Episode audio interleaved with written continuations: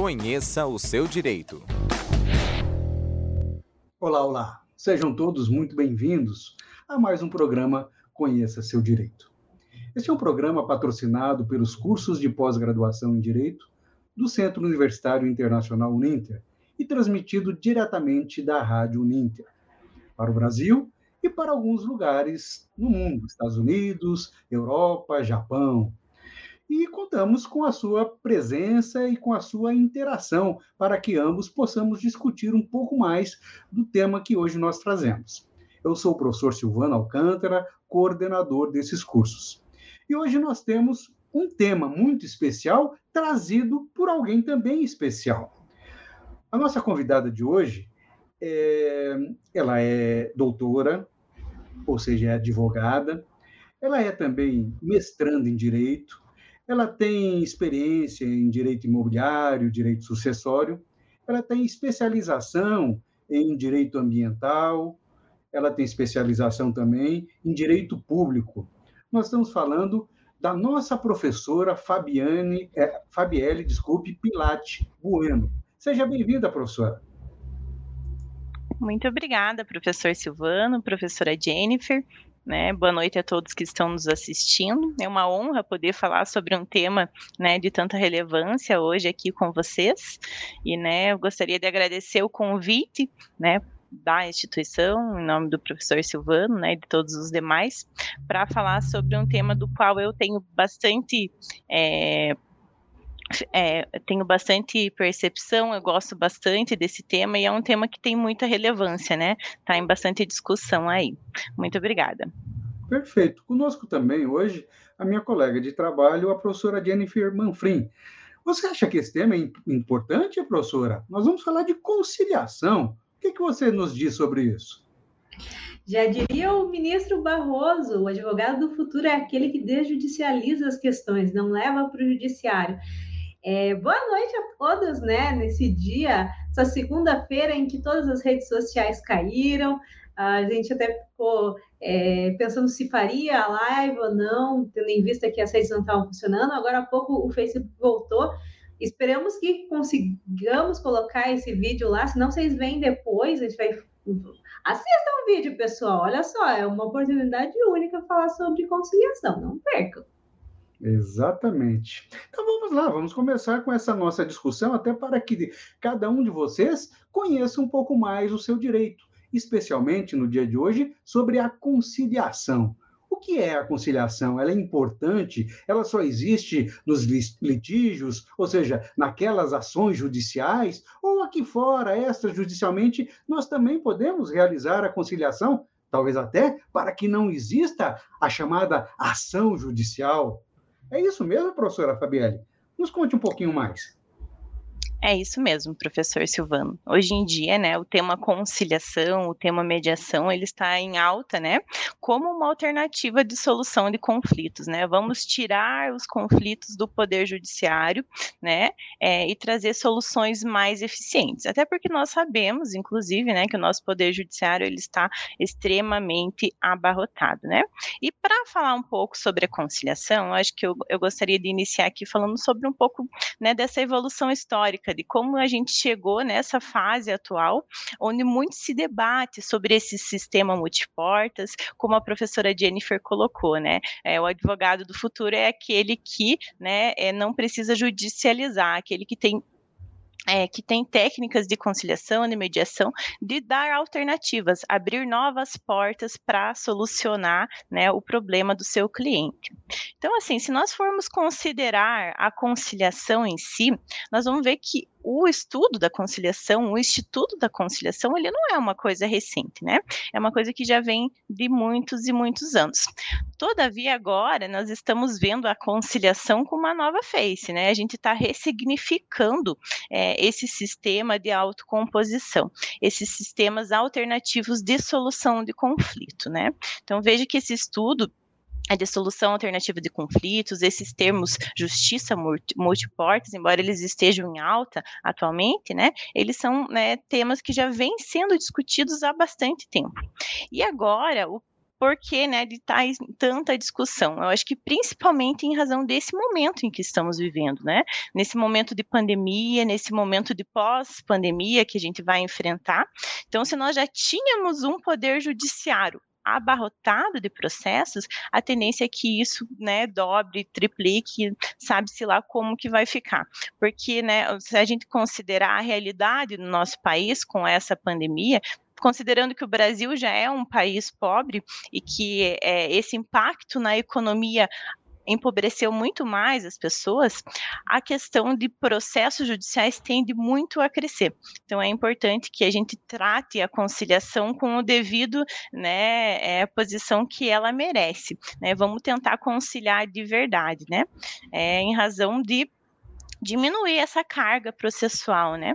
Então, se a gente for ver essa questão de implementação é, da conciliação, ela iniciou lá, né, no Código de 73, no Código de Processo Civil de 73 já existia a previsão da conciliação, não como etapa pré-processual e extrajudicial como a gente tem agora, mas já existia esse instituto, né? Mas o, o que mais considerou, o que mais chamou a atenção da conciliação foi a partir da Lei 9.099 de 95, que são as as leis dos, juiza, dos juizados especiais, né? Então, com o juizado especial tendo essa conciliação como uma pré-etapa do procedimento, né? Ele pré-antecede a questão da instrução processual. É, Verificou-se que muitos processos eles realmente saíam um acordo, né? Não chegava a judicializar aquele litígio, né? Antes de mais nada, com uma simples conversa, as partes chegavam a um consenso. E isso assim gerou resultados muito positivos e os próprios tribunais eles foram adotando né, essas práticas de conciliação. É, na sequência a gente veio com a resolução 125 lá do CNJ, que ela é de 2010, e essa resolução foi um, essa resolução ela foi um grande marco na questão da conciliação e da mediação aqui no Brasil. Por quê, né? Porque ela instituiu que políticas públicas instituíssem a resolução a, a, a solução alternativa de conflitos. Então, assim, aquilo que era só alguns tribunais faziam, outros não, alguns juízes faziam ali audiências de conciliação por conta própria, a passou a ser uma política pública, né, de obrigação do Estado, né? Então, a partir daquele momento, com o objetivo dessa resolução, ele foi de estipular, né, de apoiar essas práticas que já vinham sendo sido praticadas pelo Poder Judiciário, mas elas foram incorporadas assim a um campo de acesso à justiça, né? Um campo muito mais amplo, muito mais acessível para todas essas partes, né? Então essa resolução ela criou, né, é o que hoje a gente é, a gente nomeia de núcleo permanente de métodos consensuais de solução de conflitos, conflitos, né, o NUPEMEC, e o SEJUSCS, né? Então, não só instituiu esses institutos, mas como determinou também que as pessoas que estivessem aplicando essas técnicas, elas fossem pessoas multidisciplinares, né? Então, vamos qualificar o nosso pessoal. Não é simplesmente colocar um juiz, que é um magistrado titular da vara, para fazer uma audiência de acordo, né? Vamos deixar que as pessoas se qualifiquem, que elas conheçam das técnicas para que esse acordo ele realmente aconteça, né? Então, com a criação desses núcleos permanentes de, consenso, é, de solução consensual, né, a gente verificou, né, que novas portas foram abertas, né? A gente tirou um pouco aquele grau de litigiosidade, né? Vamos tentar fazer acordo, vamos tentar conciliar, vamos tentar mediar, que depois à frente a gente até vai ver que são institutos diferentes. E com isso, assim, bons reflexos já vêm sendo observados, né? O nosso judiciário ainda é um caos, a gente sabe, né? Quem atua sabe, mas é, com essas audiências, com esse novo modelo processual que aconteceu com essa resolução 125 do CNJ, abriu-se um leque de possibilidades, né? Tanto que a gente vê aí o nosso Código de Processo Civil de 2015, que veio com um modelo totalmente né, diferente lá do, do Código de 73, ele tem um viés todo né, corpora, é, de cooperação entre as partes, já lá de início, né, quando ele fala é, dos fundamentos do Código de Processo Civil, ele já coloca, né, da importância de se é, priorizar, né, as soluções consensuais do, do, conflito, independente da fase processual que encontre, né. Então, os advogados, os magistrados, membros do Ministério Público, né, o, os advogados da União, todo mundo tem o dever de cooperar, né, que o conflito seja, seja é, resolvido de uma forma consensual, né?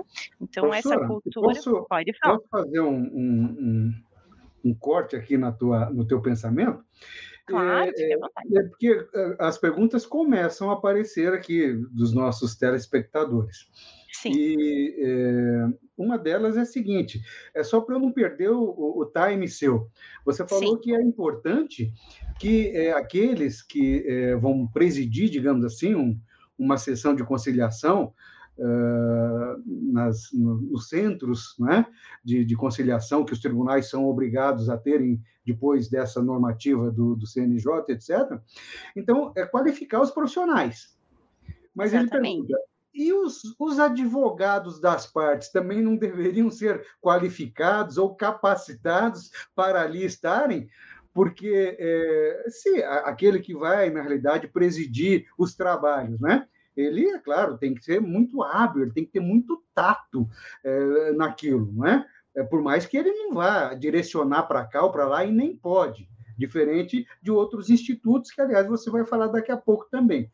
Mas uh, os profissionais, os advogados, aqueles que estão patrocinando os interesses das partes, eles também não deveriam é, ser hábeis o, o, suficiente para tentar compor, porque o objetivo maior de uma conciliação é compor e, quem sabe, acabar o, o litígio naquele momento mesmo, não é verdade? O que, Exatamente. Que você pensa Professor, eu concordo plenamente que os profissionais, os advogados, né, em específico, deveriam ser qualificados, né? Então a gente deve mudar essa nossa cultura, né? Eu falo quando eu falo nossa, porque eu também sou advogada e assim, é, quando a, gente, a nossa formação jurídica, a gente é formado para o litígio, né, para briga, para judicializar, né? Nós queremos processar. A gente não tem aquela escutativa, né? Que é o que a gente fala que um conciliador e um mediador tem.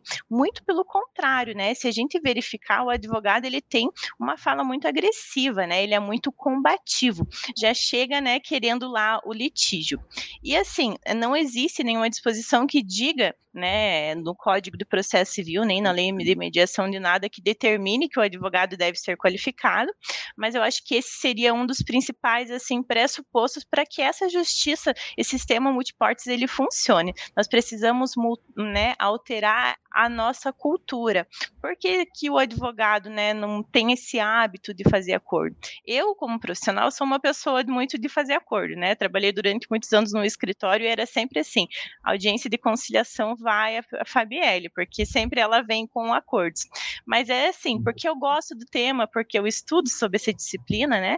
E porque a gente tem que parar para pesar. Então, embora exista essa possibilidade, essa determinação de que os, as pessoas, os funcionários, os conciliadores, mediadores, eles têm que ser qualificados, eles têm que ter uma qualificação multidisciplinar. Então, eles têm que saber, né, a posição, porque um conciliador e um mediador são diferentes, né? Então eles têm que ter essa escutativa, eles têm que entender o problema. E o advogado fica de lado, né? A gente vê que na maioria das vezes os cursos de direito normalmente não oferecem essa disciplina, né? É, como uma disciplina obrigatória, às vezes é como uma optativa. Falta muito é. esse cast ali, né? De tentar. É, é especialmente um no sentido também é, dos profissionais é, advogados também serem é, um pouquinho mais qualificados, para que façam entender os seus clientes. Porque vamos pensar Sim. assim: é, é, uma busca de conciliação é uma busca de acordo. Não é? E nós temos que analisar é, pela raiz. É, só se consegue um acordo quando as partes, as duas partes, cederem um pouco. Então, é muito provável, quase que certo, que ambas irão, entre aspas, perder um pouco. Perder um pouco dentro daquilo que estavam querendo. Não significa que vão perder alguma coisa, talvez até vão ganhar, com aquele acordo, não é? Perde-se, digamos assim, é, alguma coisa em valor monetário pontualmente naquele momento, mas se colocar uma série de coisas aí no meio, tempo, é, o advogado, a maneira com que ele foi contratado, enfim, aí pode-se até ganhar em relação ao lado financeiro também. Mas, a bem da verdade, penso que boa parte dos profissionais, e aqui eu me coloco com você, como advogado também, não estão querendo ainda é, a chamada conciliação. É, eles têm determinado receio, digamos assim, ou numa esperança de que é, é o processo se prolongando, eles tenham uma, é, sendo vitoriosos, é claro, tenham uma, uma, um ganho maior, digamos assim. Eu, particularmente, sou muito é, grato à conciliação, desde a época do, da Justiça do Trabalho, que, a meu ver, foi ela que trouxe para o judiciário, digamos assim, e depois, numa sequência natural, eh, todos os tribunais eh, começaram a atuar e já há, muito tempo nós temos a semana é, de conciliação nacional, né? uma semana durante o ano voltada tão somente para tentativa de conciliação, não é verdade? Mas volto a, a insistir aqui, é, o advogado ele precisa sim abrir, não é? Ele ter uma, uma macrovisão, por assim dizer, nesse sentido de que conciliar é bom sim, Vamos pegar um gancho. Nós ainda estamos vivendo numa época de pandemia e falam em vacinar ou não. Né? Alguns falam isso em vacinar ou não. Vacinar e pronto, acabou. Né? Conciliação é um bom momento. Não significa que tem que se fazer conciliação é, a qualquer preço. Não, não significa isso. Mas é, ir para um debate é, com a outra parte de, de portas abertas, de peito aberto para ouvir não é? e fazer com que a outra parte também ouça. E se chegar a um denominador comum? mas tendo na cabeça, não é? Que para sair uma conciliação, para sair um acordo, ambos têm que ceder um pouquinho.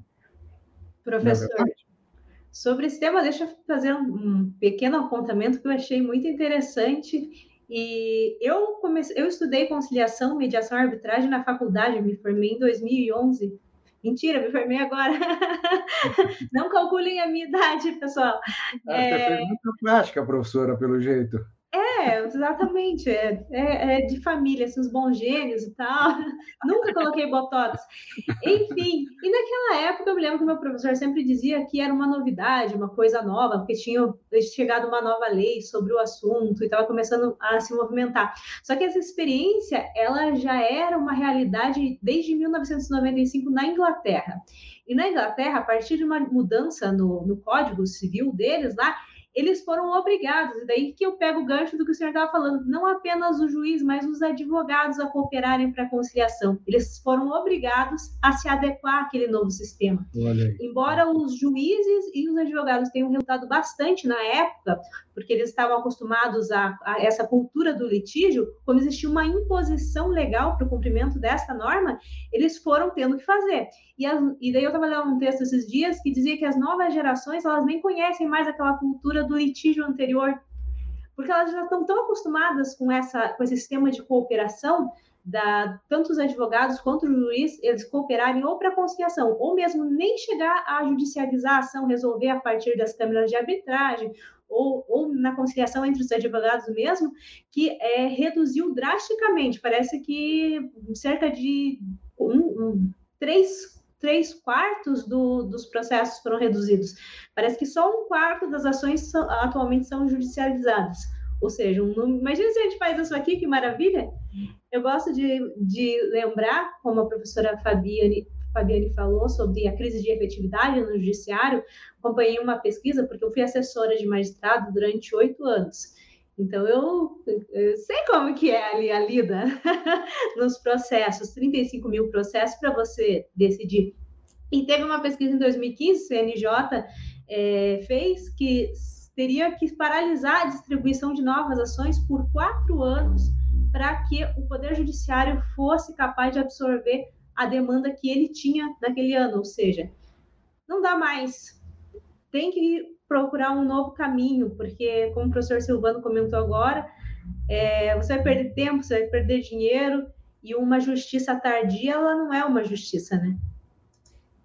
Exatamente.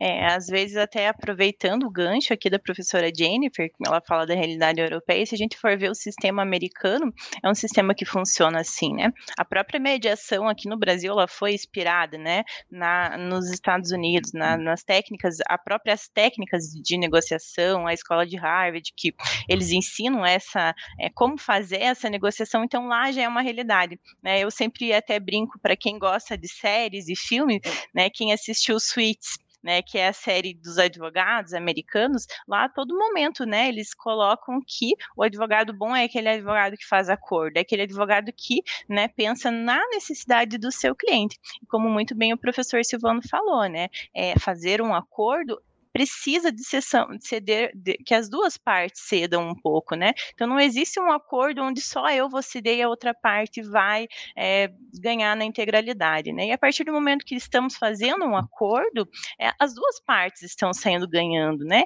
Então a gente não tem essa disputa, né? Não, ninguém está perdendo, não tem ninguém está ganhando. E se a gente for para pensar, o grande jogador aqui é o advogado, né? É, é o advogado que é o primeiro contato com o cliente. Então, é, é o advogado que precisa dar essa orientação. É, eu estudo, participo de um grupo de pesquisas de análise econômica do direito. Isso também é um tema que é relativamente né, novo, né, embora na Europa, na América, nos Estados Unidos seja uma coisa que se discute há muito tempo, aqui no Brasil a gente ainda não para para fazer conta de quanto custa um processo. E né, a análise econômica do direito, inclusive, ela fala que nós sempre vamos responder a incentivos. E talvez será que não é o momento né, de criar esse tipo de incentivos? Talvez não é o momento de a gente ver que o judiciário ele não é o único único, é, a única porta para a solução de problemas, assim como ele não deve ser a primeira porta, né, para uhum. essa solução de problemas. Então, são coisas que que tem que se pensar em custos, né? A própria alteração do CPC que fala que no momento que você faz a, a cor das custas finais, elas são dispensadas. Foi um incentivo, né? Que aumentou a proporção dos acordos. Então, talvez a uhum. gente precise exatamente desse empurrãozinho, né? Para tornar é, obrigatória caso, essa qualificação. É, é, em particular, no, no Paraná, as custas estão para subir de maneira absurda, novamente, eu diria. Então, esse aspecto que você é, traz é, é muito relevante, sim. Né? Ou talvez é, uma, uma, um outro mecanismo também a ser utilizado é ceder um pouquinho mais nos requerimentos, nos pedidos de gratuidade de justiça, é, justamente para que não, não fique tão é, onerado, digamos assim, um processo nesse sentido. Mas eu só gostaria, professora, de, de saudar aqui os nossos ouvintes é, e vários deles, nossos colegas também, como o Juan, o Igor, a Érica, e o Han traz até um, um apontamento que eu gostaria de colocar na tela, que ele fala assim: há um grande problema, ao menos na grade do meu tempo, e o Juan é, é velho, barbaridade, né? É, onde aprendemos quatro anos a brigar, ele coloca entre aspas, e no quinto ano nos falam de métodos alternativos, não é verdade? É mais ou menos isso que a gente está falando. É, é, muitas faculdades, se não todas, para não generalizar, é, não tem uma disciplina é, regular, digamos assim, na sua grade, nesse sentido. Talvez não tenha ainda hoje, mas por tudo que nós estamos falando aqui, é, é quase que obrigatório que se tenha. Tem lá uma, uma, uma disciplina optativa e etc., mas que quem vai buscar, talvez, não é? é? Talvez ninguém, ou coisa nesse sentido. Mas é interessante nesse. Um abraço a todos vocês aí, meus colegas, e, Juan, muito obrigado pelo apontamento. Ele, ele continua aqui, ó. Ainda veremos conciliação, mediação, direito registral e notarial, justiça restaurativa na grade base. Érica, ele está dando um toque para Érica, né? nossa outra colega. Todos eles colegas nossos advogados e professores também de nossos cursos de pós-graduação. Exatamente, é, tanto o Juan, né, quanto a Érica, a Érica, né, tem uma pesquisa, inclusive, sobre a mediação no âmbito, né, da, uh, da justiça família, no, da parentalidade, uma pesquisa fantástica, alguém que conhece muito sobre o tema, né? O Juan também atua muito nesses métodos alternativos e nós, né, são colegas aqui da da casa, são colegas do mestrado também, é, a gente ainda tem essa opção, né, essa abertura para falar de métodos alternativos, mas como muito bem colocou o Juan, né, nós fomos criados, nós fomos educados na faculdade para litigar, vamos para o combate. E essa questão de sistemas alternativos foi deixada de lado, né? Então, é, eu também, assim como assim, eu acho que como a professora Jennifer colocou, né, eu também tive uma formação essencialmente de litígio, de alguém que tem que ser técnico, de alguém que, né, precisa ter aquele processo é, litigante do começo ao fim. É lógico, preciso ser técnico, isso é muito importante, mas eu também tenho que ter a percepção daquilo que é viável e não é viável, né? E às vezes eu acho que talvez, né, não é tanto essa questão de o problema maior dos, dos, advogados, será que seria só essa questão cultural, né? Será que não seria também uma questão talvez de não saber cobrar os honorários, né, por um possível acordo? Essas demandas que a gente faz só como resultado, né? Então, a falta de incentivo, talvez. Então, acho que não é somente a cultura do litígio, mas são vários outros pontos que faz com que ainda tenhamos essa mentalidade de, né, acordo não é uma coisa boa, quando deveria ser o contrário, né? Uhum. É, é bem interessante essa falando. parte. Então, o advogado ele tem que conhecer um pouquinho mais disso também, não é? Não é só na cabeça, é, conciliação é um acordo que eu vou ter que tirar é, do cliente, vou ter que tirar do que eu ganharia de, de honorários também. Negativo, né? Nós já sabemos que não é assim e há muito tempo. No próprio contrato de honorário é. que ele vai fazer com o seu cliente, ele faz constar esse tipo de situação. Né? Se acaso o processo acaba ali, numa conciliação, ele também tem que ter um ganho. Ora, ele vai trabalhar menos, não tenha dúvida. Ao invés de ele trabalhar dois, três, quatro, cinco anos ou até mais, ele pode ser que ele trabalhe dois meses, três meses, só esperando a conciliação e ali termine, não é? Mas aí dá condição para que ele também tenha vários outros processos, não é verdade? Diga, Jennifer. Uma interessante que, só puxando um gancho dessa cultura de litígio, vejam uma situação que é que eu vivenciei certa vez e é, essa pessoa física ela era hipossuficiente, então ela estava sendo representada pela defensoria pública. O banco ofereceu um acordo e o defensor público não se Está cortando o seu áudio, Jennifer. É, a, a, vocês ouviram? Não estou ouvindo. É, é, ela acho, acho que, que saiu e entrar de novo. Mas pode continuar, Fabíola. Daqui a pouco ela te pergunta de novo. É, então, é só continuando, né, sobre essa cultura, sobre a questão de não saber cobrar, que o professor colocou, né, eu até assisti uma live alguns dias atrás, inclusive de, agora eu não vou me recordar o nome, era um desembargador, que ele coloca exatamente essa proposta de que a partir do momento que você não. As custas hoje em dia já são caras, né? Só complementando, como o professor colocou. Mas a partir do. colocar assim, é, pontos fixando valores, né? Se você fizer acordo, você tem que pagar isso. Se você não fizer acordo, você vai pagar isso. Porque o que, que é o problema? A gente já recolhe as custas iniciais, depósito inicial, antes da audiência de conciliação. Né? Até a proposta dele, que é muito interessante, ele coloca que deveria ser o contrário, deveria ter uma taxa a, a umas custas menores, né, antes dessa audiência, e caso o acordo seja favorável, é, aconteça, né, essas custas elas vão diminuir, porque daí você já tem um incentivo, é aquilo que eu falei no início, né, como a gente responde a incentivo, talvez essa questão financeira seja um dos maiores problemas, né. É, deixar, é. digamos, as remanescentes é, é, sendo a carga maior, e não o contrário. As iniciais Sim é, serem o peso, digamos assim, não é verdade? Porque aí nas remanescentes, aí fica muito mais fácil. Alguém ganhou, não é verdade? Sim. É, já exatamente. tem essa facilidade. E no acordo aí se divide, se é que tenha, né? Se não forem dispensados ou coisa nesse sentido. Sim. Jennifer, agora é contigo. Estão me vendo? Agora sim. Ah, deixa eu contar rapidinho, então, um caso teratológico que eu vivenciei na vara civil. Então, era, era uma situação assim, era o banco versus um senhor lá cobrando um empréstimo e o senhor era hipossuficiente representado pela Defensoria Pública.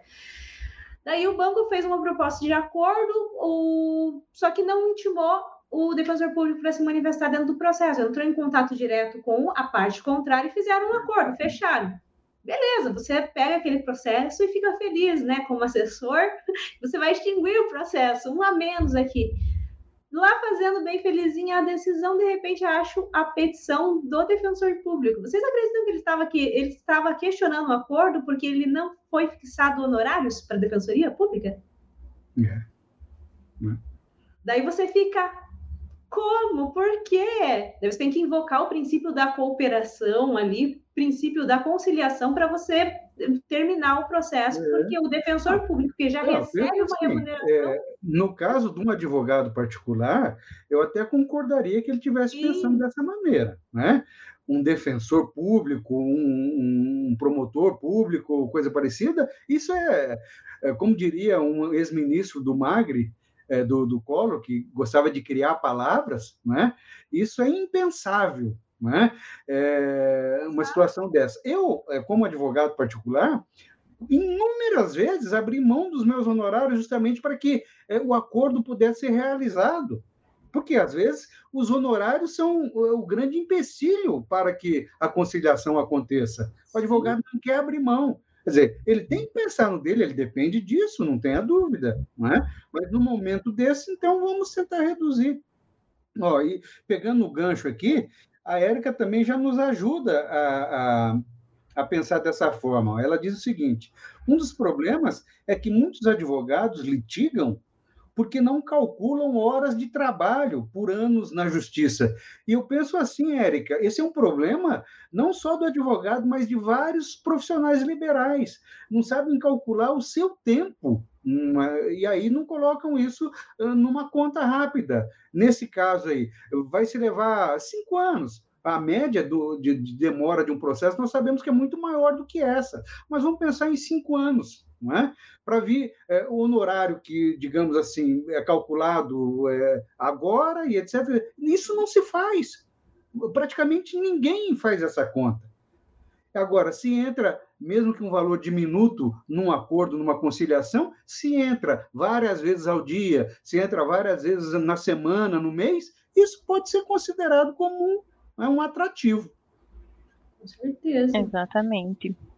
Eu acho é bem aquele... legal a diferença que a, a, a, é a professora Érica falou agora há pouco ali nos comentários, desculpe, não, porque a professora Fabielle falou que a professora Érica estuda o tema relacionado à conciliação e à justiça da família, né, o direito de família, que a, na justiça de família a, teve uma grande evolução nos últimos anos, essa questão da conciliação, eles estão evoluindo bastante, mas pelo que eu sinto, o, o, a vara civil ainda é um grande problema. Ali está a maioria das pessoas é, é que não quer fazer acordo, quer, uhum. são briguentos, são. É... Por isso que precisava de uma. É, e também talvez seja porque a maioria dos processos que tramita na, na vara de família é de pessoas hipossuficientes, né? Daí entra aquela parte dos honorários. Já vou ganhar pouco mesmo, talvez não, não ganhe vamos nada. Vamos acabar por aqui. Vou acabar por aqui. Vamos, aqui. vamos dar uma brigadinha. É, mas é, é exatamente isso. Eu, eu olhei hoje até para trazer os números aqui. É, se a gente olhar é, a média mais ou menos de processos ativos hoje aqui no Brasil é de 80 milhões de processos ativos. Se nós considerarmos a população, né, maior que 18 anos, que são as populações que estão processando, é de 160 milhões. Então a gente tem um processo para cada duas pessoas. Veja, é um número super, né, é, expressivo. E é, é uma coisa assim. Isso agora, né? Você já pensou assim depois de que aconteceu tudo isso no nosso no último ano aí de pandemia, né? Principalmente na esfera da justiça do trabalho, direito do consumidor, né? Quanto vai ficar abarrotado o nosso sistema judiciário com esses processos. E assim, interessante também que dessas muitas milhares de ações, a gente tem 30 empresas que são as principais, que elas são responsáveis por mais do que 50%, que são os bancos, as telefones, telefonias, né, é, concessões de energia, de água, esgoto. Então, elas são as principais litigantes aqui, se a gente verificar. E às vezes são problemas fáceis de responder, né? Será que não seria o caso, talvez, de que essas empresas que possuem esse passivo tão litigante, elas não têm próprias estruturas dentro dos próprios tribunais de uma forma pré-processual, antes do processo, né? Essas pessoas, como a professora Jenny fa falou, a maioria dessas pessoas são pessoas hipossuficientes, elas não têm custos, elas não têm condição financeira e principalmente elas não têm condições de informação. Às vezes elas não têm nem acesso à internet, né? Ou se tem um celular não é adequado para aquilo lá. Então elas não sabem às vezes como, né, proceder. Se essas empresas que são as principais litigantes que estão abarrotando nossos sistemas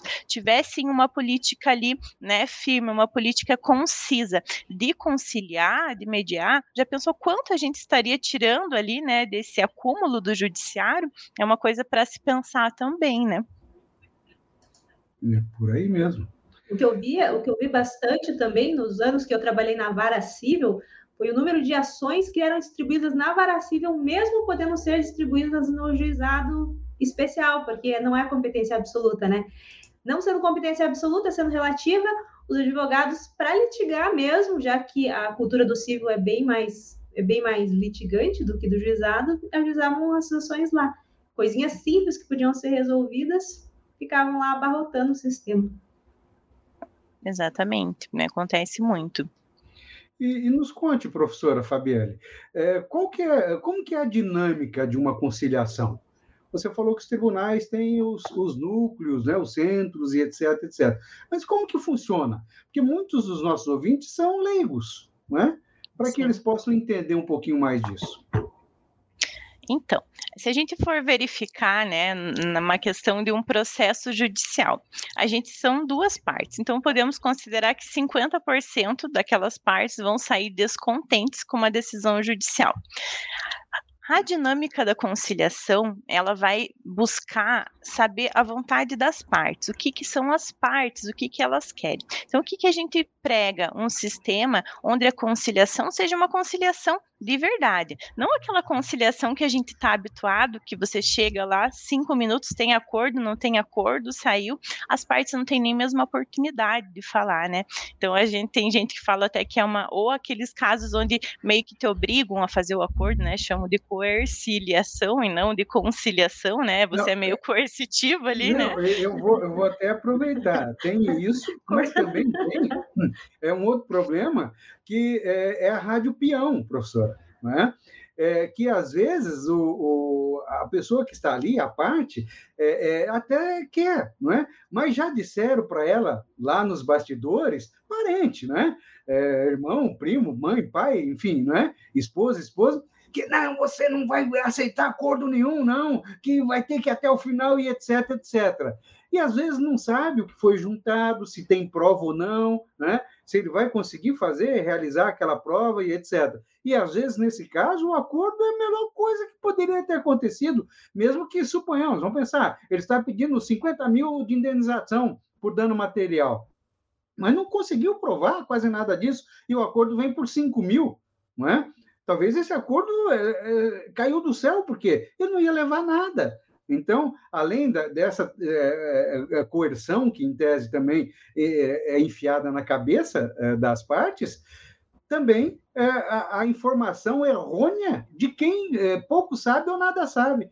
Por isso, novamente, o advogado da parte sendo hábil, sendo capaz, nesse sentido, ele vai facilitar muito para que o acordo aconteça em benefício do seu próprio cliente. Desculpa, Exatamente. professor, interromper mais uma vez.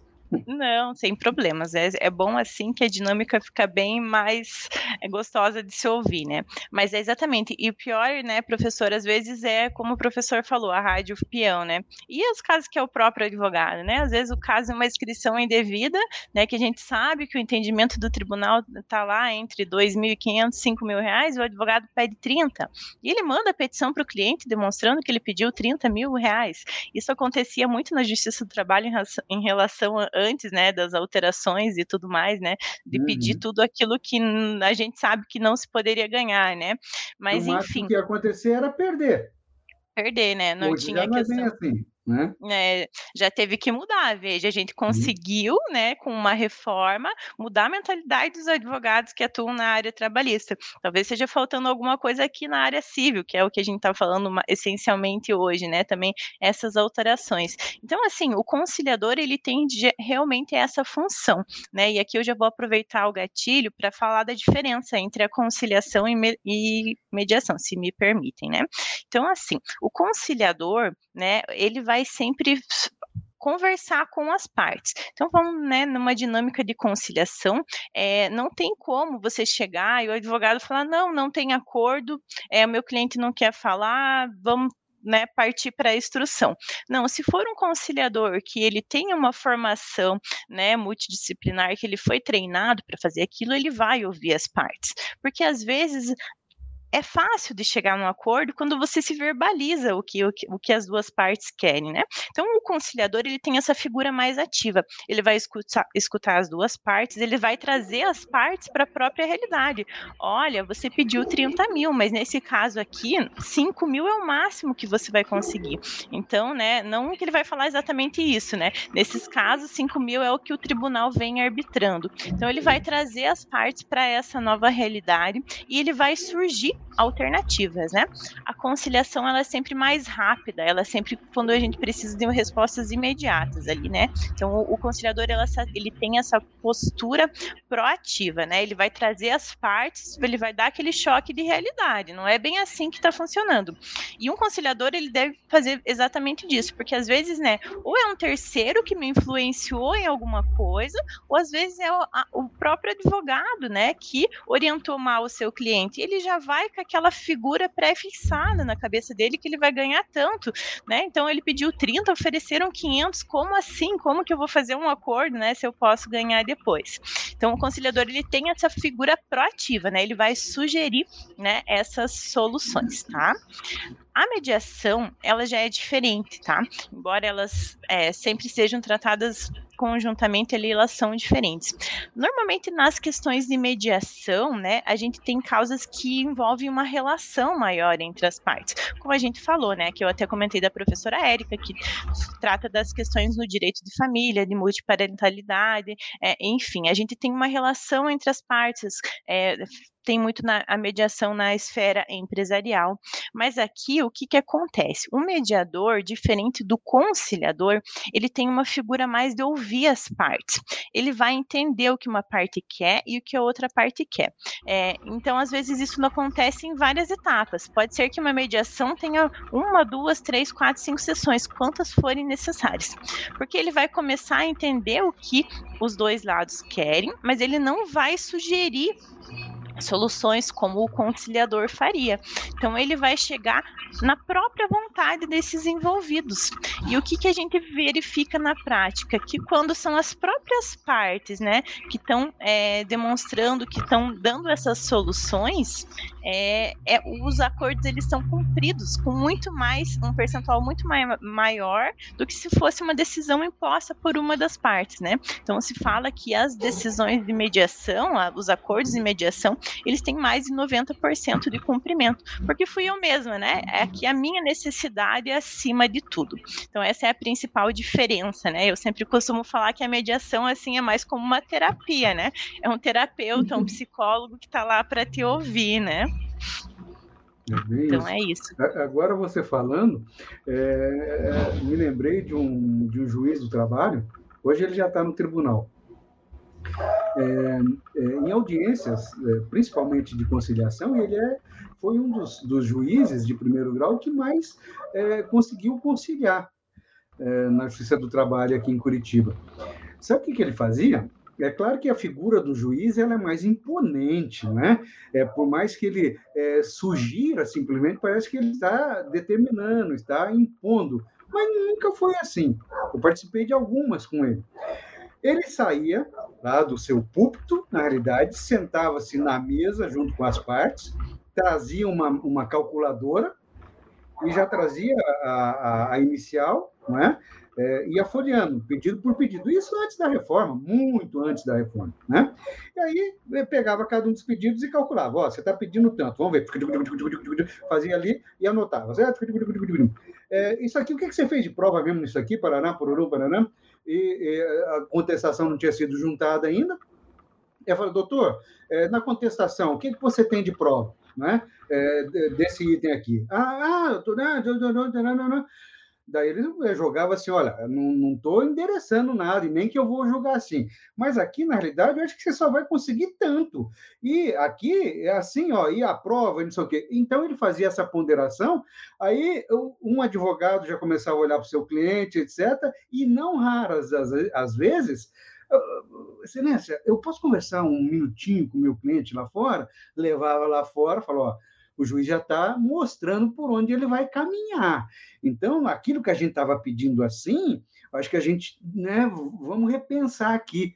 E olha, a conciliação acontecia, só faltava o pessoal sair daí se abraçando, se beijando, porque todo mundo saía contente na realidade. Né?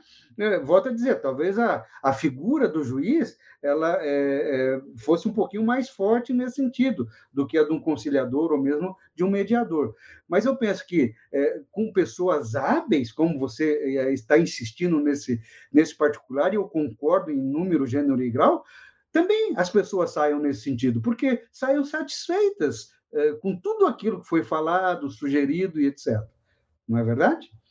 Ah, com toda certeza, né? Quando você tem essa figura ali, né, de escutativa, que eu até falei no início, de alguém que está ouvindo e está demonstrando, está trazendo para a realidade, né? Nesse caso que o professor coloca do juiz que fez, é, que fazia essa, tinha essa técnica, né? É, antes mesmo da reforma, ele já estava aplicando aqui as técnicas da negociação, né? Vamos fazer com que as partes voltem para o lugar, né? Coloquem o pé no chão e vejam que mais vale fazer um acordo agora do que esperar cinco, sete, oito anos para uma decisão final do processo, né?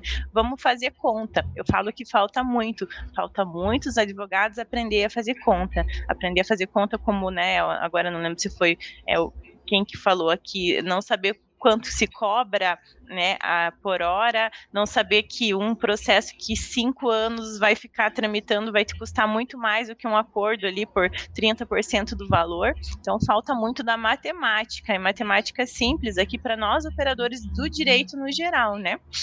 Uhum. E, e, professora, é, é, essa, essa dinâmica da conciliação e a conciliação propriamente dita, no âmbito do processo judicial civil, é, ela tem um primeiro momento, digamos assim, antes mesmo do processo começar.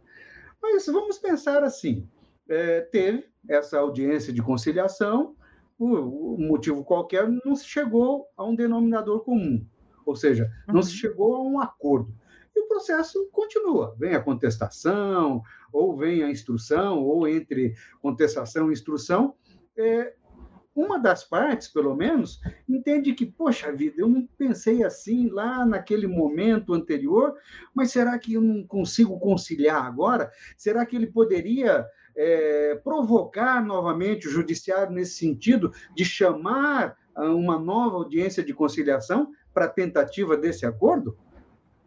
Sim, né, com toda certeza. Esse, inclusive, é um dos viés que veio com nossa alteração do Código de Processo Civil 2015, né?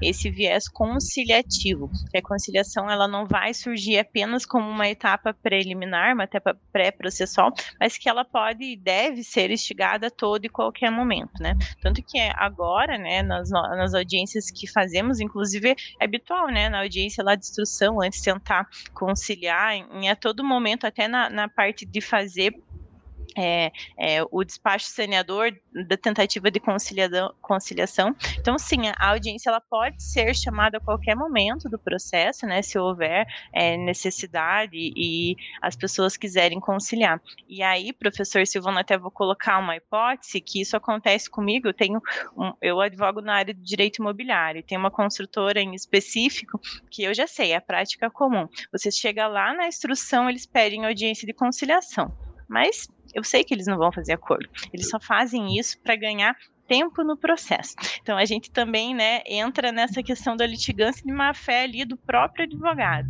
e deixar isso muito claro, né, que se realmente para o teu cliente, principalmente, né? Se você vai pedir uma audiência que seja efetivamente para pelo menos tentar, né, fazer um acordo e não assim para trazer a mesma proposta, a mesma solução que já foi apresentada lá inicialmente, né? Porque às vezes isso acaba até atrasando mais e sem contar que tem a possibilidade de fazer extra processualmente também, né? Não somente uhum. através do processo judicial. Tá certo, é, são é, situações que devem ser analisadas a cada caso. Mas, por exemplo, você que, é, é, nesse caso em especial, que tem é, visto do outro lado é, esse mecanismo, digamos assim, protelatório, é, e não é só você, os próprios conciliadores também já notam esse tipo de coisa. É, já já, não tenha dúvida, se é que já não tomar determinadas sanções nesse aspecto, uhum. não é verdade?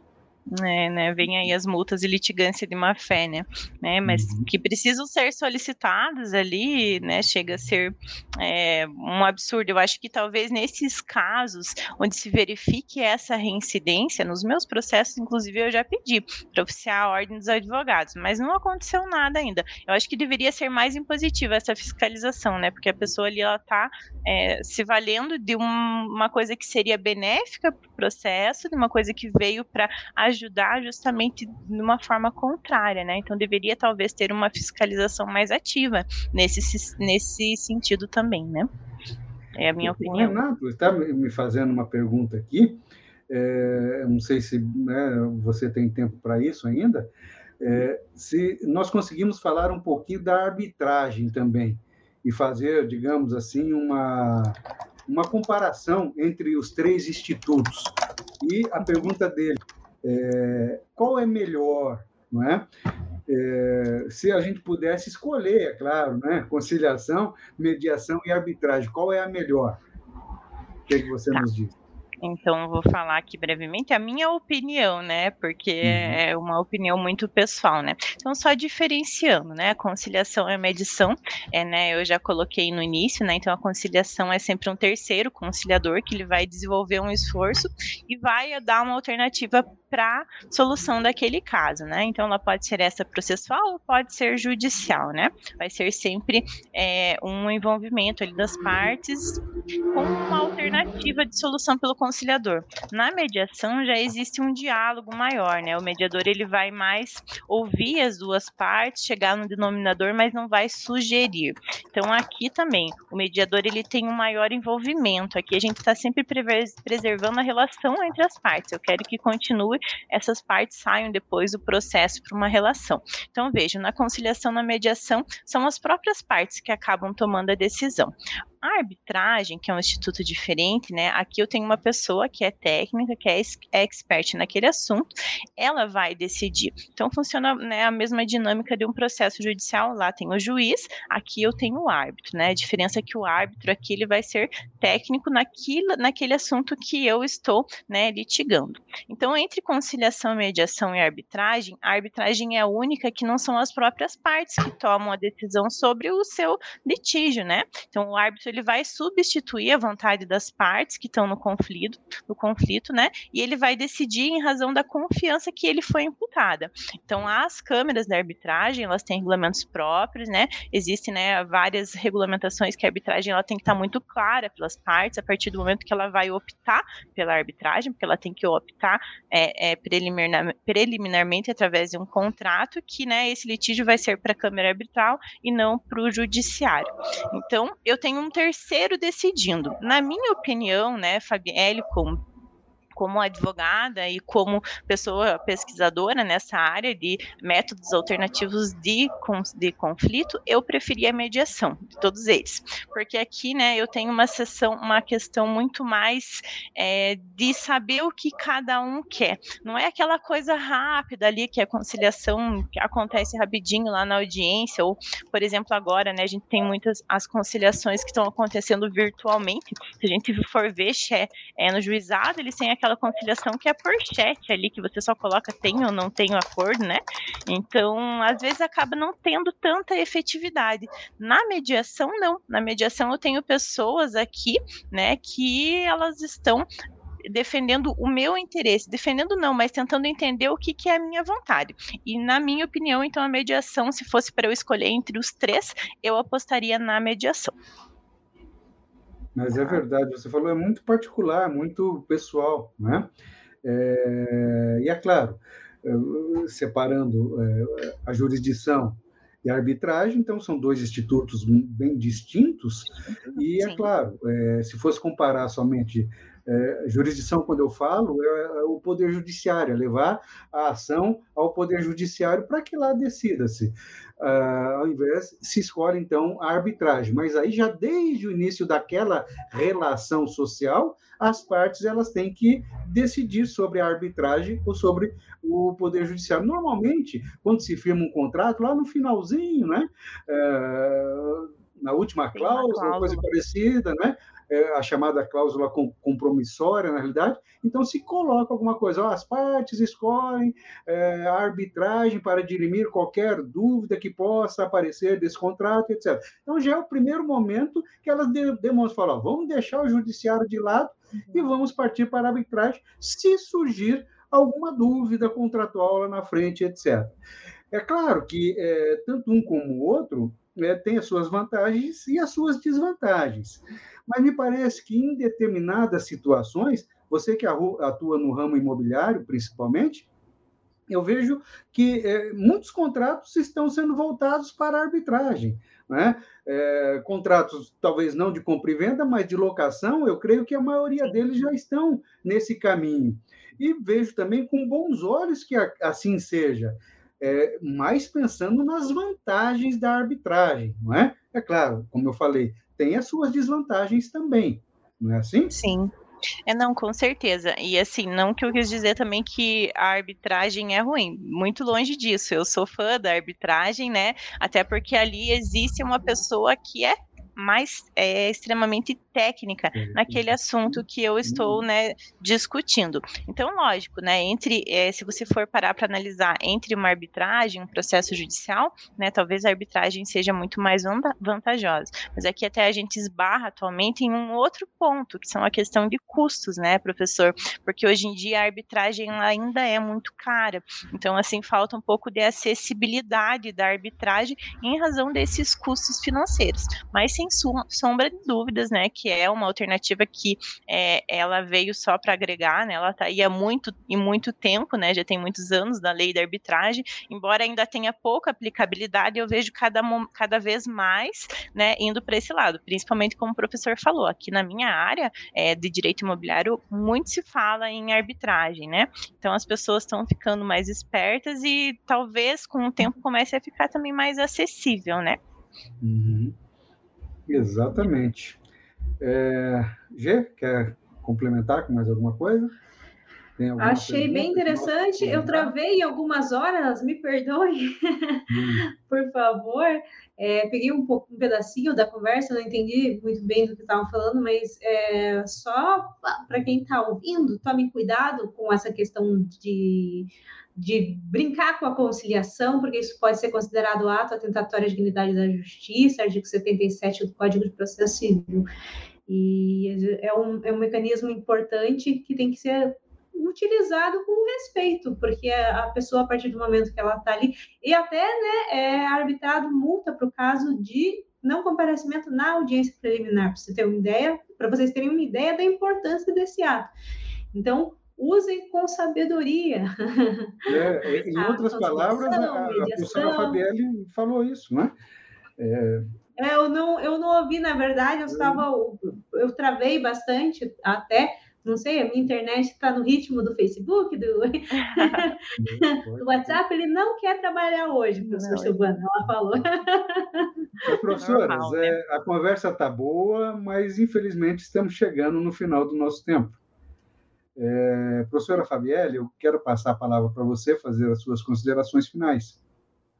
Sim, então agradecer, né, a todo mundo que contribuiu com os comentários, com as dúvidas. Foi uma conversa muito enriquecedora, né? Obrigada, professor Silvano, professor Jane, a professora Jennifer pela oportunidade. E é um assunto assim que hoje a gente trouxe só é uma provocação, né? Um assunto que muitos uhum. têm a se falar, né? Muito para pesquisar. Então, é, ele dá horas e horas aqui de conversa, discussões. E eu tô aqui para o que precisar e auxiliar no que for possível. Rende Obrigada. muito mais ainda, né, professora? Ah, com, todo, com toda certeza, professor. professora Jennifer. Bom, pessoal, muito obrigada a todos que assistem essa live, especialmente a professora Fabielle, que nos prestigiou com sua presença, é, professora Fabielle, que é, é, professora aqui da Uninter também, então se vocês gostaram, querem conhecer um pouco mais sobre conciliação, é o curso de processo civil, né, professor Silvano, que é a professora Fabielle ela, ministra... A professora ministra em dois cursos nossos. A de conciliação é de processo civil? É direito é na... civil. Direito, direito civil. civil. Uhum. Pessoal, aproveitem, ó, uma grande oportunidade, vocês vão aprenderem bastante sobre esse tema. Vocês viram que a gente, nós, nós fomos tão chiques hoje que nós falamos até do direito internacional. Fiquei até emocionada. muito obrigada, muito obrigada, professor Silvano, também, sempre muito atencioso, sempre fazendo ótimas considerações. Tá certo. Professora Fabielle, muito obrigado pelo pronto aceite, por estar conosco hoje, por ter é, trazido é, situações bem peculiares para que os nossos ouvintes pudessem entender e conhecer um pouco mais do seu direito. Professora Jennifer, muito obrigado, minha colega de trabalho. Agradecimento especial aos nossos colegas Juan, Érica, Igor, e, e os demais também que é, estiveram conosco até agora, fazendo ou não a sua colocação, ou só ouvindo o que nós estamos falando. Não esqueçam de acessar o ninter.com, principalmente para você que está buscando uma pós-graduação em Direito. Nós temos vários cursos ali, e certamente um deles vai ter assim é, um interesse maior para você buscar, para você fazer, e conte conosco para aquilo que você possa precisar. Um forte abraço a todos e até o próximo programa. Conheça o seu direito.